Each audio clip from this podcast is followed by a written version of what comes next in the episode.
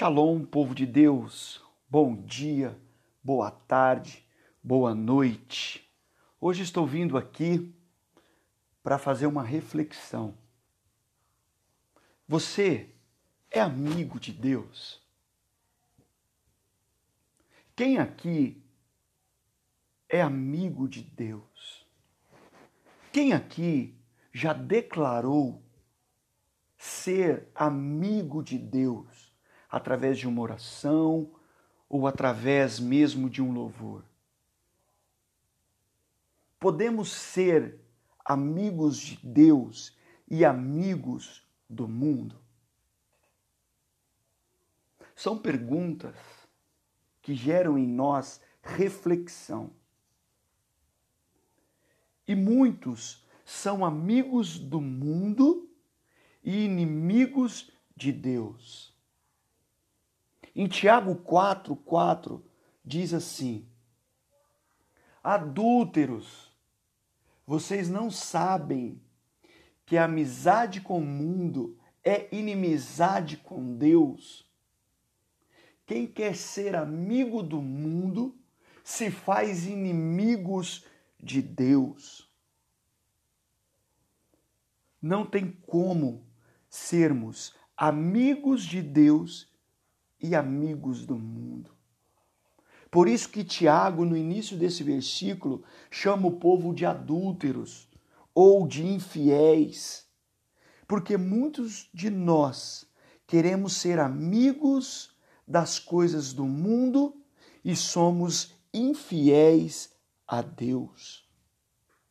Somos amigos da mentira, do pecado, da contenda, da desobediência e somos infiéis a Deus. Olha o que diz em João 15, 14. Vocês são meus amigos se fazem o que eu mando. Eu vejo aqui que a amizade com Deus ela é gerada na obediência, na gratidão, no temor, no respeito, no amor e na santidade. Por isso que Tiago disse que não tem como sermos amigos do mundo e amigos de Deus.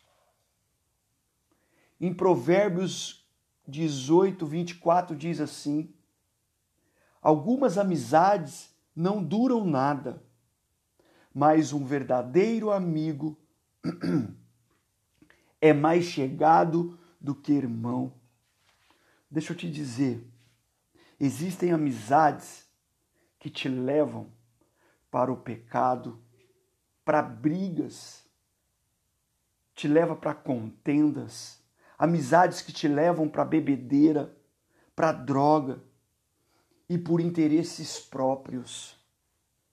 Agora, os amigos de verdade eles te levam, eles te levam para mais próximo de Deus.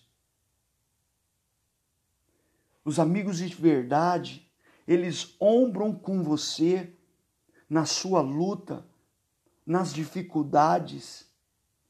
Os amigos não te abandonam. Os amigos de verdade, eles não te abandonam. Eles te falam a verdade. Os amigos de verdade não te bajulam, mas os amigos de verdade te protegem.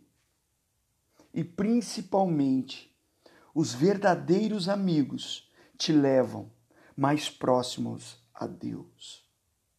Os amigos verdadeiros, eles oram pela sua vida, eles jejuam, eles querem o teu bem e te aproximam de Deus ah, meus irmãos, como é bom ter amigos que são amigos de Deus.